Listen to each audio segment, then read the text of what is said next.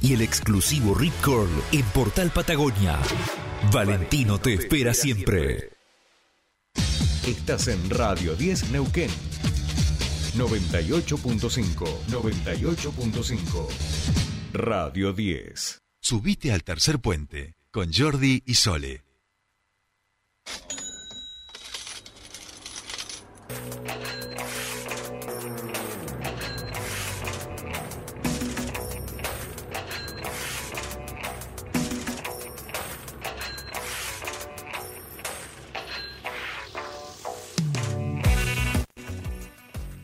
Bien, bien, continuamos con más Tercer Puente y por supuesto comenzamos nuestro espacio de economía y les decíamos que parecen como diferentes manotazos que no sabemos hacia dónde nos lleva porque la inflación sigue disparada.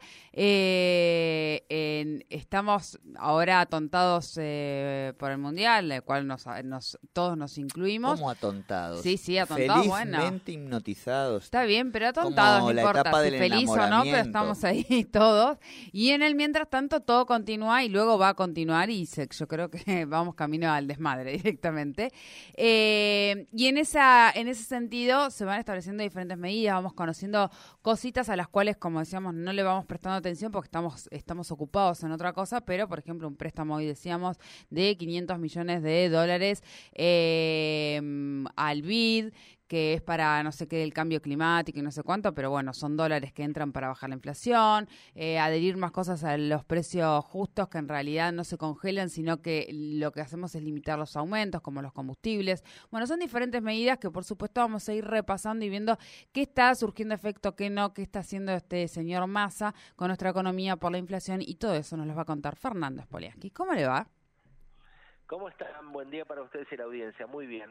Bueno, Buen día, muchísimas gracias, Fer, por siempre eh, ponernos eh, en, en autos con, con lo que va ocurriendo. En medio de esta decíamos, bueno, todos felizmente hipnotizados con eh, eh, el Mundial, pero bueno, en el medio van pasando cositas.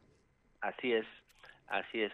Bueno, obviamente la economía siempre continúa, ¿no? Y en épocas de mundial mejor porque como uno está medio distraído, Claro. entonces van pasando cositas y a veces pasan elefantes también, no lo. Claro, no, o a, o a veces pasan corridas camba- cam- eh, cambiarias como la de 2018, acordémonos a los que estaban en Rusia, viste, y que de repente... Pegaban unos saltos tremendos y no era porque habíamos ganado. Exacto, exactamente, exactamente. Bueno, efectivamente, digamos, hay, hay permanentemente hay, hay novedades. Ustedes mencionaron dos. eh, Ujú. quizá de la, la más importante es otra variante de algún control de precios, ¿no? Que no es una cosa novedosa, ya lo hablamos, ya control de precios desde el Imperio Romano que se viene implementando en el mundo, ¿no? Claro. Eh, no, no siempre con mucho éxito, más bien no han sido políticas de por lo menos de mediano y largo plazo. Quizás sirven en lo inmediato, ¿eh? que para la Argentina no es menor. Es decir, si Argentina logra bajar de 6 puntos de inflación como venimos, 6.3, 6.7 como venimos, bajamos a 5, eso ya sería como una cosa hasta aliviadora, ¿no es cierto?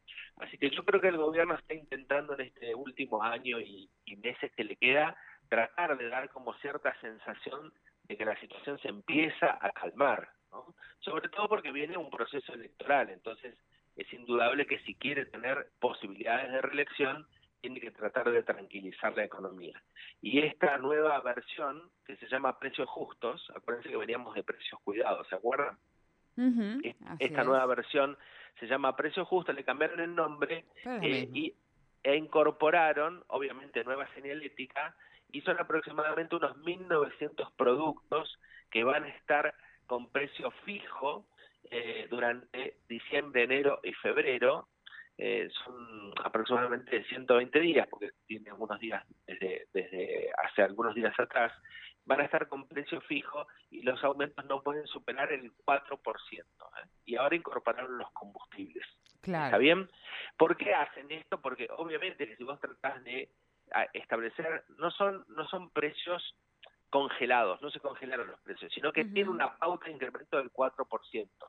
Ahí ¿Por qué? Porque eh, obviamente que los precios congelados sí ya fueron muy, muy tuvieron muchos fracasos en nuestro Sí. país y en el mundo entero. Entonces dicen, no, es un acuerdo de precios. Si los empresarios, los formadores de precios respetan, nosotros también, dice el gobierno, fundamentalmente a través de Secretaría de Comercio Interior, ¿no es cierto? Entonces dice, bueno, establezcamos un precio y fijemos aumentos de hasta un 4%. Con el combustible lo mismo. 4% eh, también durante eh, cuatro meses. En el combustible son tres meses, pero es lo mismo, es exactamente igual. ¿Por qué 4%? Porque venimos de una inflación del 6.7. Entonces, si vos estableces un aumento de precios de solo el 4 y te lo respetan, la inflación o el IPC debería tender al 4. ¿eh? No inmediatamente, quizás no sea el próximo mes, pero sí debería tender a bajar. Vamos a ver cómo resulta esto y cuál es el control que ejerce el Estado, que esto es fundamental en un acuerdo de precios, ¿no? Porque si el Estado controla y aplica las sanciones que corresponden. Hola.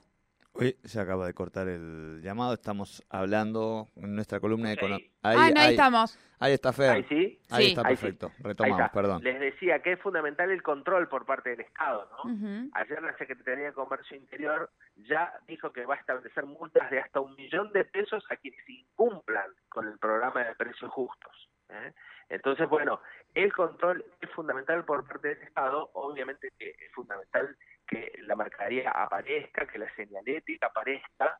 Yo ayer estuve de compras en dos supermercados de la ciudad y, se ve bastante poco la nueva señalética, ¿no? Es un color azul, dice precio justo claramente, pero la góndola se ve bastante poco, es como una búsqueda del tesoro más bien.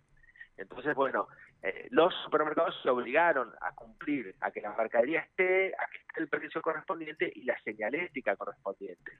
Eh, ojalá que eso pase y el Estado tiene que controlar para que el programa sea exitoso, ¿está? Entonces, bueno, es una medida más que tiende, como les decía, a tratar de que la inflación empiece a ceder de a poco. No va a ser de la noche a la mañana, no va a ser de un mes al otro, pero si el gobierno logra ir bajando, que ya no empiece con 6 la inflación, eh, y empiece con 5, ya es como un alivio, ¿no?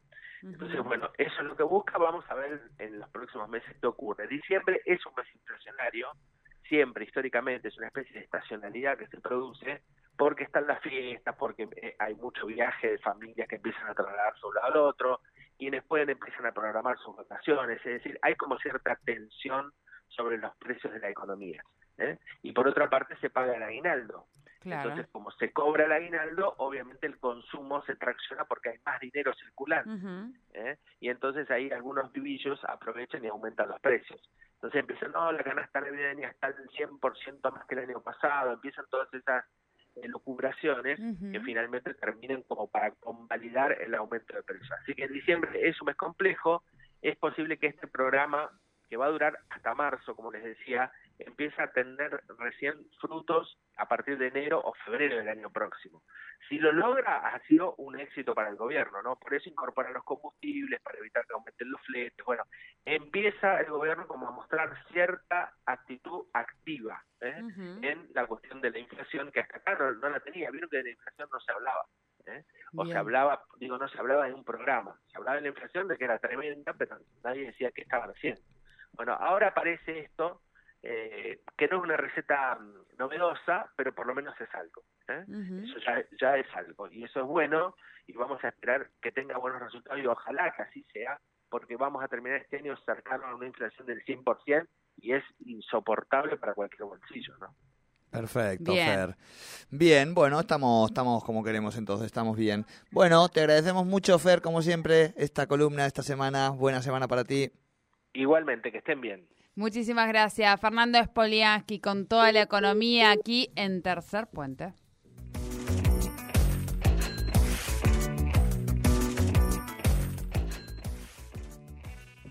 Bien, bien. Bueno, así hemos llegado al final de este programa.